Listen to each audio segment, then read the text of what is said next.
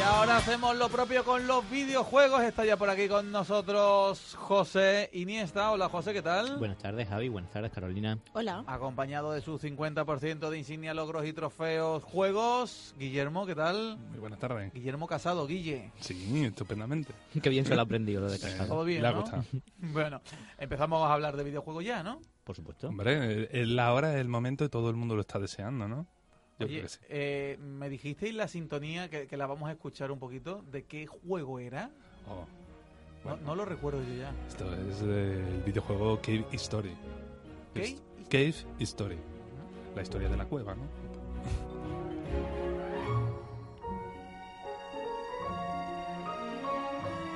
Qué bonito tema para recibir la información de los videojuegos. Adelante. Pues nada, Javi, esta semana, hoy ya empezamos directamente fuerte, ¿no? Un tema polémico.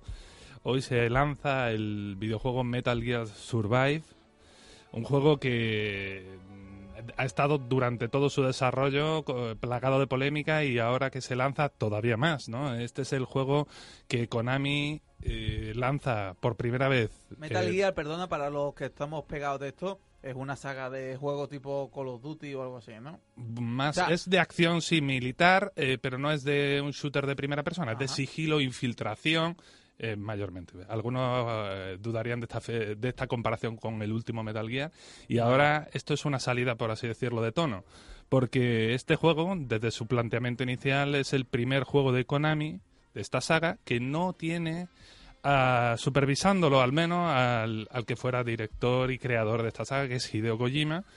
Y bueno, pues eh, claro, es que bueno, lo echaron del estudio, ¿no? Eh, algunos dicen que se fue, otros que lo echaron, otros que fue un poco 50-50. Y bueno, claro, la saga ha estado marcada mucho por la presencia de este director. Mm, Algunos dicen, le aplican cualidades muy mágicas mm, a, a sus videojuegos como hace Spielberg en el cine u otros directores como Nolan y demás. Pues Hideo Kojima es un nombre propio de la industria. Y bueno, pues ya de por sí esto de escuchar Metal Gear y no tener a Hideo Kojima es como una blasfemia, ¿no? Y bueno, ahí ya Konami lo llevaba duro por parte de la opinión de la gente. Bueno, pues la siguiente cosa es que es un juego orientado al multijugador, es un juego con zombies, que nadie en el universo Metal Gear diría, bueno, zombies, bueno, a lo mejor alguna infección rara o lo que sea, pero no, esto es de verdad... un- No, no, ¿qué un- hacen, en- ¿qué hacen en Metal Gear los zombies? no? Bueno, sí. ¿Qué eh, hacen? ¿Qué hacen? eh, Cosas raras, cosas raras. Y ya no le pueden decir aquello de collimadas, ¿no? Que era como el término eh, famoso con el que se introducían estas cosas raras que, que, me- que hacía el director en sus juegos, ¿no? Que proponía. Y entonces, pues bueno, tenemos un- una propuesta de juego de supervivencia eh, que es orientado al multijugador, es por oleadas, es eh, eh, esto de te tiran en un sitio, recolectas material, fortificas una zona y ahora en esa zona te tienes que sobrevivir a ataques eh, sucesivos de zombies y vuelta a repetir, con además elementos de supervivencia tales como que tu personaje se deshidrata, tienes que beber, tienes que comer. El juego tiene muy buena pinta porque gráficamente, es, bueno, aparte de ser el mismo equipo que ha estado trabajando en el Metal Gear 5, que hizo un gran trabajo en mi opinión, es decir, con sus defectos, pero el juego Metal Gear 5 es un gran juego, eh, pues todo lo que tiene de bueno a nivel de control y demás, esto lo hereda este juego. Y gráficamente pues está hecho con el mismo motor, el Fox Engine, y bueno, pues visualmente pinta bien. Algunos lo han catado en la beta, yo, yo no tuve ocasión. Eh, es un juego al que le tengo curiosidad. Mm, la polémica está servida, está servida y bueno, a ver cómo les queda. De momento pues sale mm, para todas las plataformas eh, de que esperaría un, un juego de estos AAA potente gráficamente y demás, que es Xbox One, PlayStation 4 y por supuesto en PC en Steam, ¿no? Y es a un precio que ni es eh, súper reducido ni, ni precio normal, está, sale a 39,95, que algunos con el precio especial del lanzamiento pues pueden conseguirlo con 35, por ahí. Un buen precio. Yo la verdad que a mí aprovecho esto eh, mi preocupación personal es que la parte la vertiente multijugador le han añadido eh, lo que son pues cosas de micropagos, ¿no? Y, Que y- me, me sorprende gratamente que le añaden algo multijugador, que le añadan micropagos. Qué ¿eh? raro Es súper raro últimamente. eh, es para todos, ¿no? El micropago es que para ir avanzando también y para ir cogiendo cosas tienes que seguir pagando durante el juego, ¿no? Depende de en qué juego te encuentras que si es orientado a móvil con el modelo free to play, normalmente sí es como describe eso de para seguir progresando en la historia, oye, tienes que pagar otro poquito más. Eh, cuando es un juego completo como esto es como el juego es muy difícil, a lo mejor si pagas tienes un arma más barata, eh, mejor o, o facilidad de, recuperación de vida. Ahí yo estoy preocupado porque la verdad que esta gente lo han tenido como muy poco visible esto y, ah, y es hoy cuando vamos a saber algo más de cómo está implementado. Ojalá sea como en el Metal Gear 5, que me refiero que existe, que, que el juego está muy orientado a eso, pero no lo necesita. Que por lo tanto, hombre, un jugador normal que se compra el juego se lo regalan, pues que lo disfrute. Por otro lado, pasando de noticia ahora, la curiosidad de la semana. Hemos empezado con la polémica y ahora la noticia curiosa de la semana. Eh, un estudio que se, que, se llama mm, Accent, estudio americano, mm, lanza un juego que se próximamente... No, lo ha lanzado ya, perdón. Eh, un juego que se llama Montecripto de Bitcoin Enigma. Y bueno, tú dirás, bueno, un juego en una mansión, puzzles, 24 enigmas, que con ellos resuelves un- una- un desafío, ¿no? Dice. vale. Eh, la gracia está en que el primero en conseguir de resolver estos 24 Pero enigmas... solo son 24 enigmas durante todo el juego. Sí, bueno, sí. Eh, a- O o sea, por fase. no, no, no, 24, cerrado, finiquito. Y la gracia está en que toda la campaña gira en torno a desbloquear los 24 dígitos con los cuales abrir una cartera real de bit, monedero virtual real de. Bitcoin y llevarte un Bitcoin, que como todo el mundo sabe al precio de hoy son aproximadamente 10.000 dólares. Por ahí. Un Bitcoin El primero que 10.000 se lo lleve, que se pase el juego, tiene un Bitcoin. Ahí es Bueno, nada, ¿eh? ya, pero ya habrá. ¿Cuándo sale? ¿Ha salido ya? Ha o- salido ya. O sea que ya lo habrá con la de friki que hay por todos lados. Ya, No, no, ya lo No, habrá- no no, además- se lo han pensado bien. Además de estos de desafío, ¿no? Al, José? ju- al juego le han metido un elemento curioso, porque tú en el juego puedes dejar pistas a los demás jugadores. Pero claro, somos somos unos agonías. Está claro que no vamos a dejar pistas, vamos a dejar contrapistas. Vamos a intentar engañar a todo el mundo para que no se lleven ese Bitcoin, ¿no? Entonces es curioso ¿no? lo que se ¿Qué va a tipo generar de en torno a enigmas eso. son? Bueno, pues son como puzzles. ah, algunos están sobre todo orientados a esta parte de la solución no va a ser la más trivial, ¿no? Le tienes que, buscar una como una solución alternativa, ¿no? como, como los test de inteligencia, ¿no? Un poco un poco en ese rollo.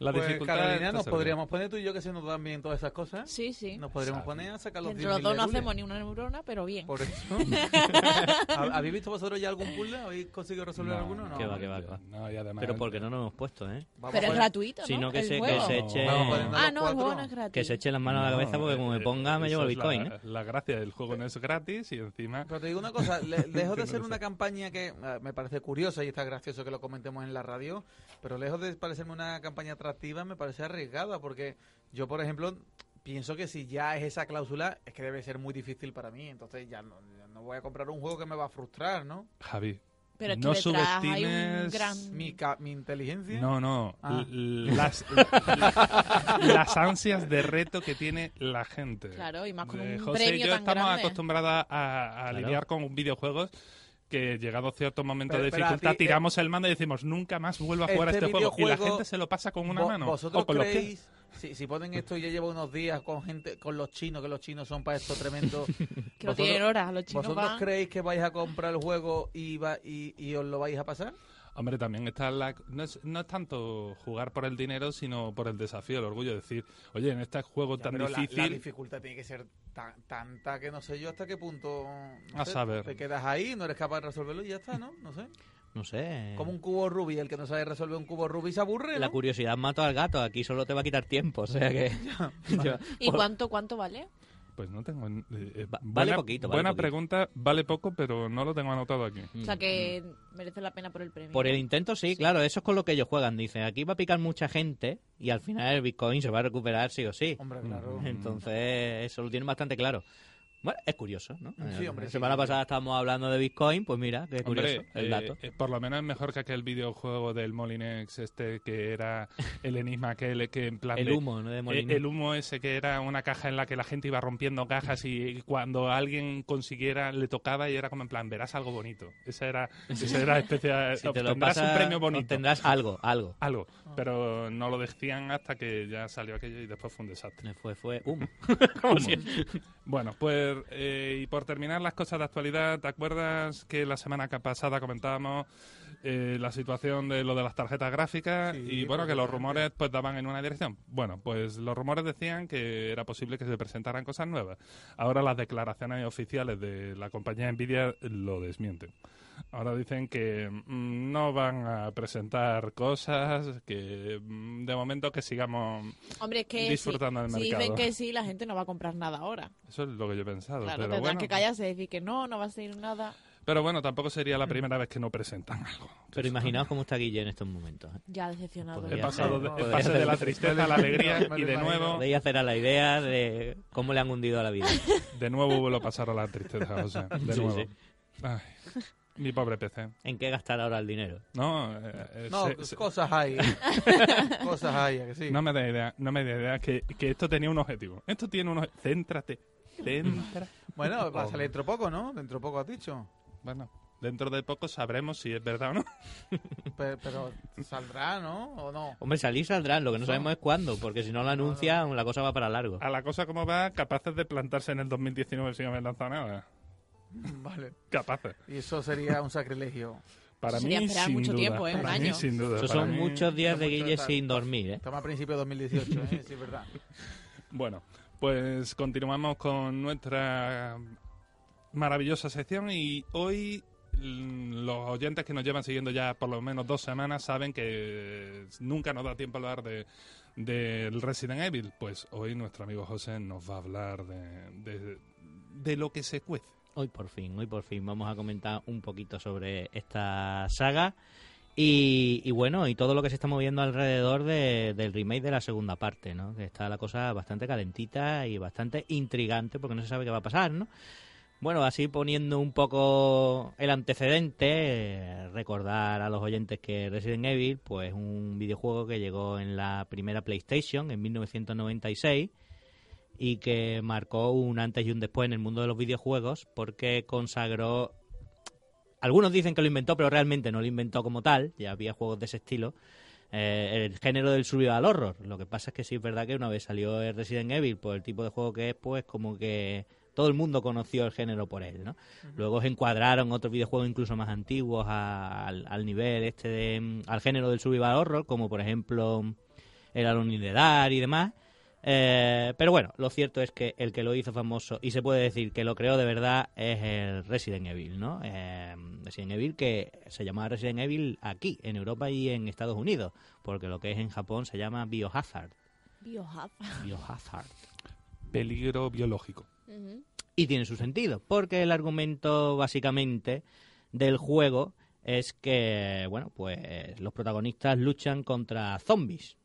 eh, que son Infectados, creados- José, infectados. Bueno, infectados, infectados. eh, luego, luego fueron zombies, o no muertos, ¿no? Cosa. Eh, creados por la corporación Umbrella, que luego hizo famosa Rihanna, ¿no?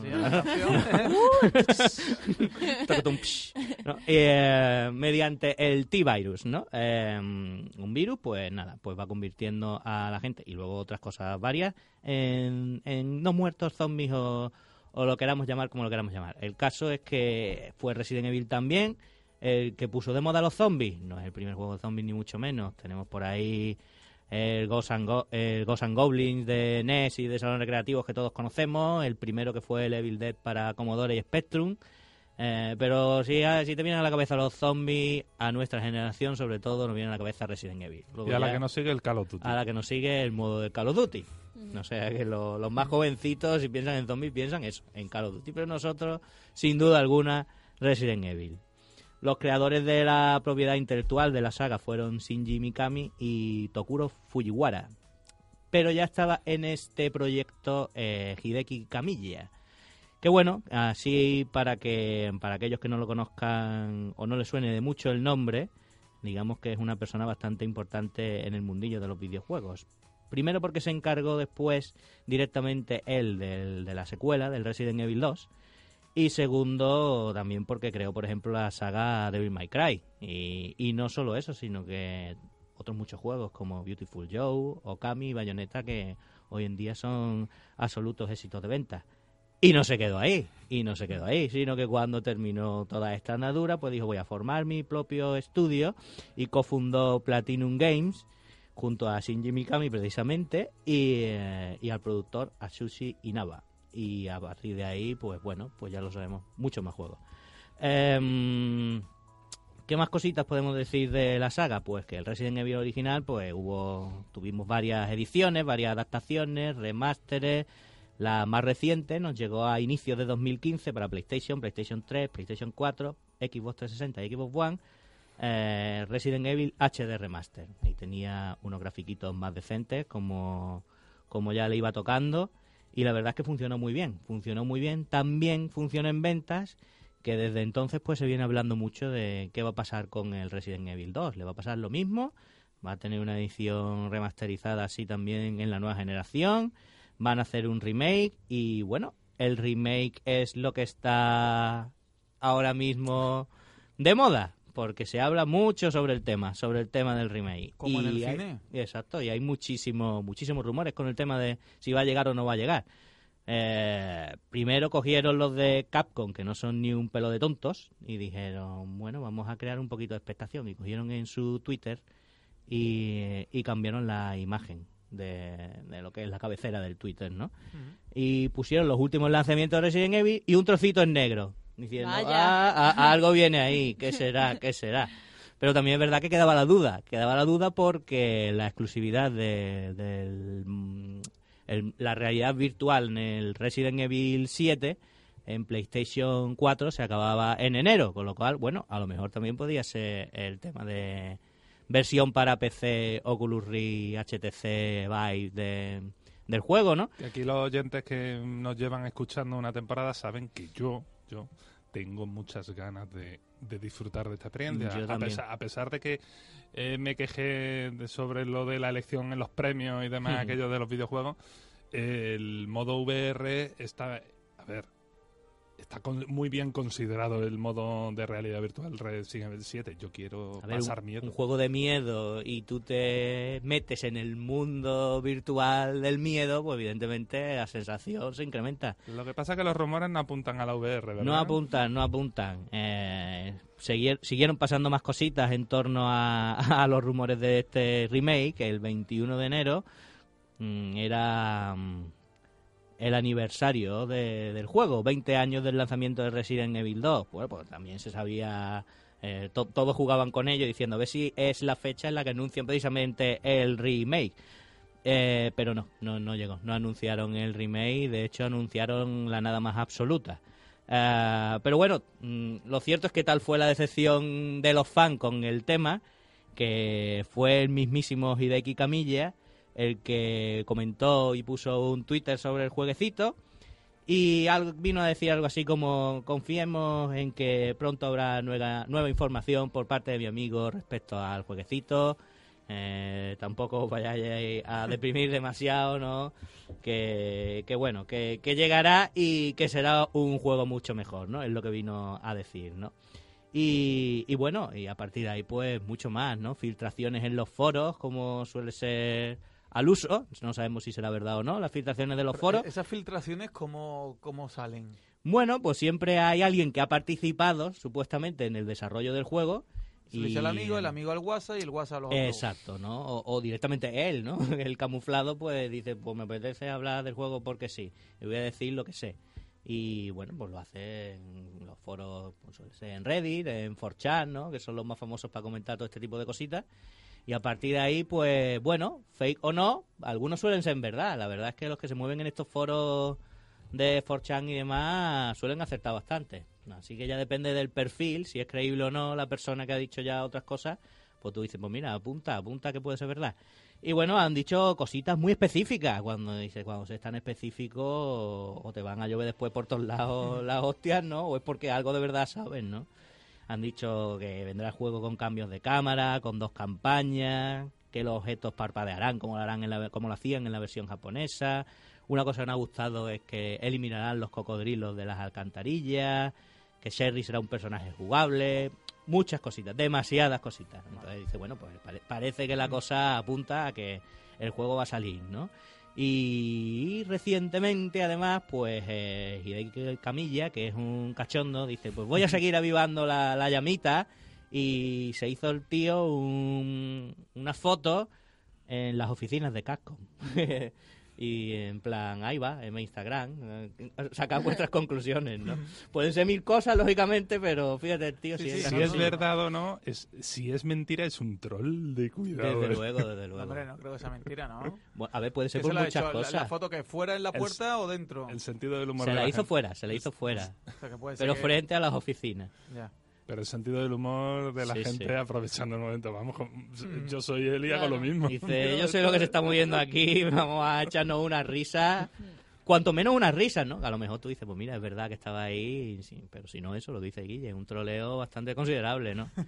Y nada, la verdad es que, bueno, nosotros creemos, yo personalmente creo que sí va a salir el juego este año, lo que, nos, lo que creo es que no quieren dar noticias de cuándo, pues porque tiene mucha historia detrás, la gente va a estar demasiado pendiente, le va a intentar buscar las cosquillas y yo creo que lo quieren anunciar directamente cuando le quede poco por salir. Diciendo, "Ah, aquí está y así es como viene, comprarlo, comprarlo antes de que empiece a, a hablar la gente más de él, ¿no? A sacarle las pegas. Eh, mi apuesta es que es para mitad de año, fíjate. Eh, no De- creo ni que de llegue a este final año, de ¿no? año. Pa- Muchos dicen que será para final de Dentro año. Yo cuatro, creo... cuatro meses, cuatro Sí, cinco meses. yo creo que va a llegar antes, pero, pero bueno, es mi apuesta. Lógicamente me puedo equivocar. Así que nada, ya otro día podremos seguir hablando de Resident Evil porque Vale. no se quedó solo en el 2. Bueno, el 3, 4, ¿Cuántos hay? ¿Cuántos 5, hay de Resident Evil? Eh, bueno, lo que son... la- dice, ya, ya aparte del 2, 3, 4, a- hay también juegos que Eso sean... es, hay muchos, los numerados llegan hasta el 7, Eso. Pero luego hay más juegos sobre la saga, muchos más. Y bueno, ya sabemos que es una saga bastante famosa, con películas y todo. Hay pocas películas de videojuegos. Resident Evil es una que tiene muchas Sí, sí, películas sí, de sí, videojuegos. No vamos a hablar sobre la calidad de ellas, pero hay muchas películas. No, he- de no he visto ni una. Sí, Pues sí. para la calidad general de las películas de videojuegos, yo me lo paso muy bien con las de Resident Evil. Sí, ¿no? Sí, sí. No, no, no les pido más a ellas. Me lo paso bien. ¿Y, Bueno. y tú qué prefieres, Guille? ¿El, el remake del Resident Evil 2 o, o la versión VR para, para PC? Mm, Yo quiero la VR para PC. Tú sabes que... VR, realidad virtual. Sí, sí, de realidad virtual. Eh, eh, José sabe que yo, mm, esta saga, soy una persona que, bueno, he jugado alguno, pero tampoco le tengo esa pasión, que soy un desapasionado, no sé. Debe ser que me pilló a mí demasiado mayor o el momento, o que yo jugaba demasiado a los juegos de estrategia, porque La verdad es que en esa época sí. le daba la estrategia más que a, a la acción. Después ya con el tiempo me, me cambié y así pasan las cosas. Y ¿no? ya todo, Y básicamente. ya, bueno, pues así nos va. Pues Javi, no- ¿nos da tiempo de continuar con, Sí, sí, sí, venga, con ver, esto, ¿qué no? Pues mira, eh, nosotros pensamos que como está- precisamente ha estado comentando, VR, ¿qué es? Realidad virtual, ¿no? Pues. Eh, hablar de videojuegos siempre es hablar de muchas cosas que a lo mejor el que no está Muchos familiarizado tecnicismos. sí. tiene muchos tecnicismos y a lo mejor para nosotros resulta muy trivial, pero no lo es.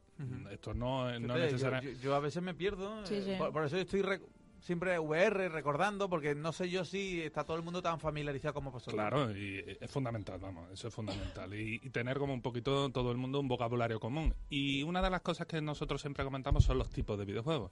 Entonces hemos pensado que, pues para rematar, pues vamos a comentar un tipo de videojuego. Vamos a deciros un término y vamos a describirlo de qué va. Vale. Y bueno, pues el el de hoy, pues hemos pensado que sería el FPS, FPS. sí, First Person Shooter o juego de disparo en primera persona. Entonces, mucha gente seguro que ha visto a alguien Por- por- jugando. Por ejemplo, el Call of Duty, el Battlefield, todo eso. ¿no? Efectivamente, muchas veces son cosas que ya las hemos visto por todos lados y no les reconocemos un- una etiqueta que ponerle. Pues la etiqueta que uno le puede poner a este tipo de juegos es FPS, First Person Shooter, que, que bueno, que mm, hablamos del Call of Duty, una cosa muy reciente, pero que este tipo de género, como quien dice, antiguo. Me refiero que tenemos referentes de, de precursores de, de lo que es el- la perspectiva en primera persona y juego de acción en juegos del 73 y del 74. Es decir, el Maze War y el Spassis tienen allí un, un poquito de, de lo que fue el germen, ¿no? Pero aquí pasa como lo del survival horror que comentaba José con el género, ¿no? En este caso, este tipo de juego, aunque ya existía, eh, lo definió de verdad la saga Wolfenstein 3D en 1992 y después el Doom en 1993, ambos de la misma compañía y de software, ¿no? Entonces, claro, eh, tú ves un juego y dices, eh, eh, un juego como el Wolfenstein, como el Doom, eso es un FPS. La verdad es que de, lo- de los dos primeros que has nombrado se acuerda poca gente. Pero el Doom ahora está de moda.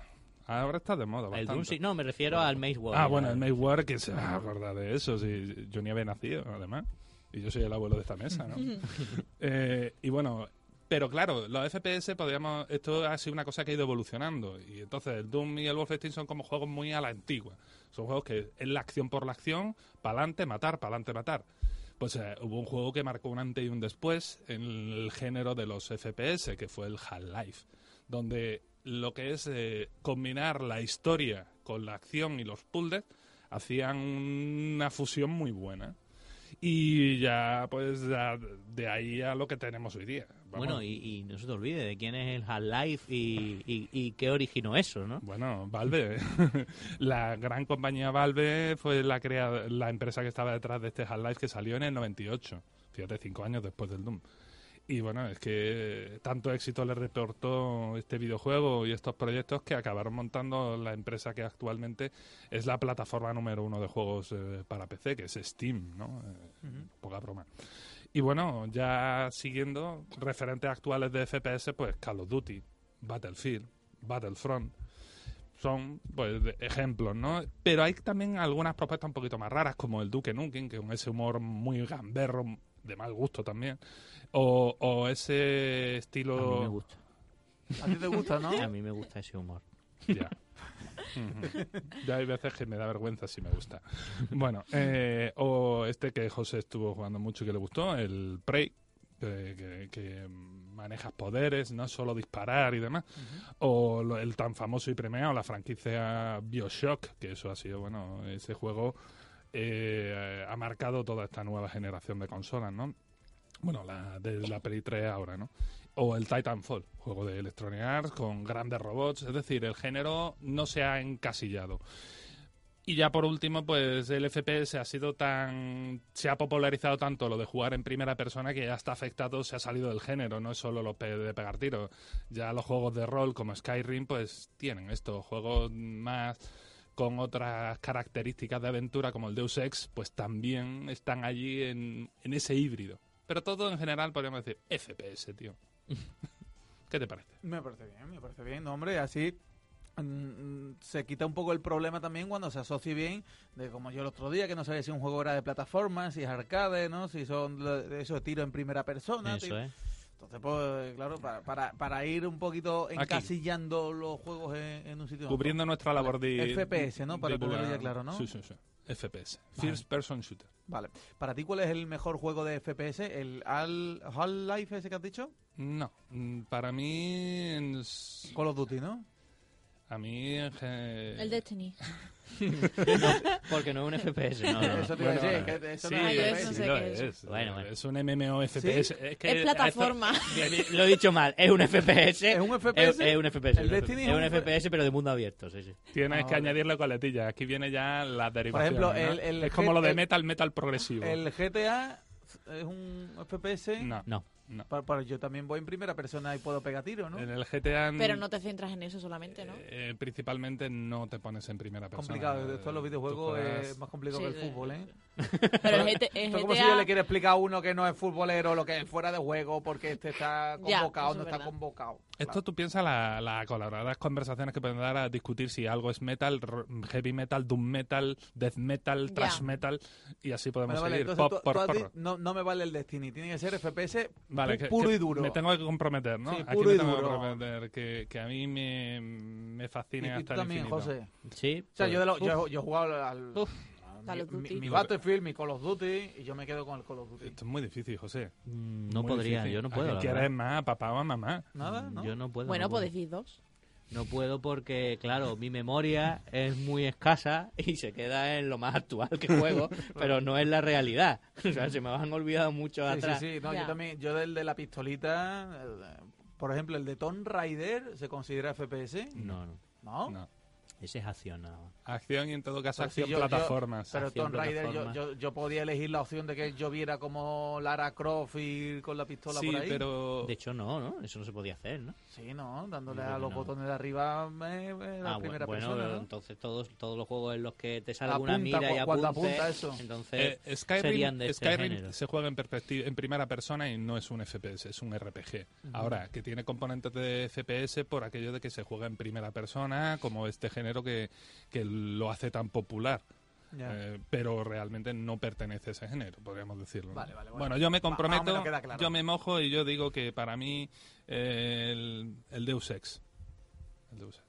Pues sí, ese ni lo he escuchado en mi Mira vida. tú, mira tú, mira tú, Mira, ¿eh? mira. Fíjate, me- me- el mejor juego para Guille no lo he escuchado. o sea que- Pero claro, es ¿Cómo que lo mío no es un FPS al, al puro duro. Lo Yo mío no- es un híbrido de esos raros. Yo no puedo, yo me retiro de... Vale, vale, vale, no pasa nada. Porque tengo luego. muchos, tengo No muchos. queremos tengo- que haya un drama aquí hoy. Sí, sí, no, Bueno, quiero eh, dormir bien. ¿eh? ¿Hasta aquí hemos llegado por esta semana o tenéis un último puntito? ¿O Pues se nada, queda- a comentar que la semana que viene vamos a tener por aquí a, a Nacho Requena, Sí, que es el, conocido en esta casa ya. Eso es, ha sido un compañero vuestro. Y bueno, pues vamos a tratar con él sobre la revista que ha sacado al mercado, revista Manual, que va pues precisamente sobre el mundo de los videojuegos. ¿Qué se llama? ¿Manual? Se llama Manual. Vale. Muy interesante, de verdad. Eh, esto de, de una revista que trata de hablarnos más de las personas que hacen videojuegos que, y no solo de los videojuegos. Oye, ¿qué, qué revistas hay ahora mismo de videojuego puro y duro?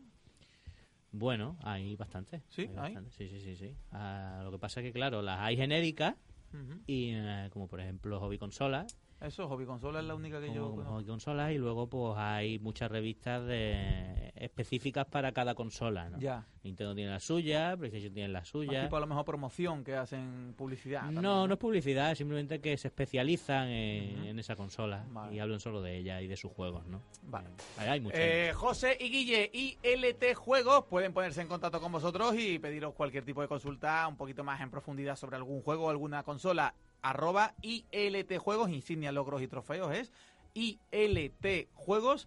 Y nada, la semana que viene seguimos, ¿vale? Con Nacho Requena y José Guille, el equipo completo. Gracias, señores. A vosotros.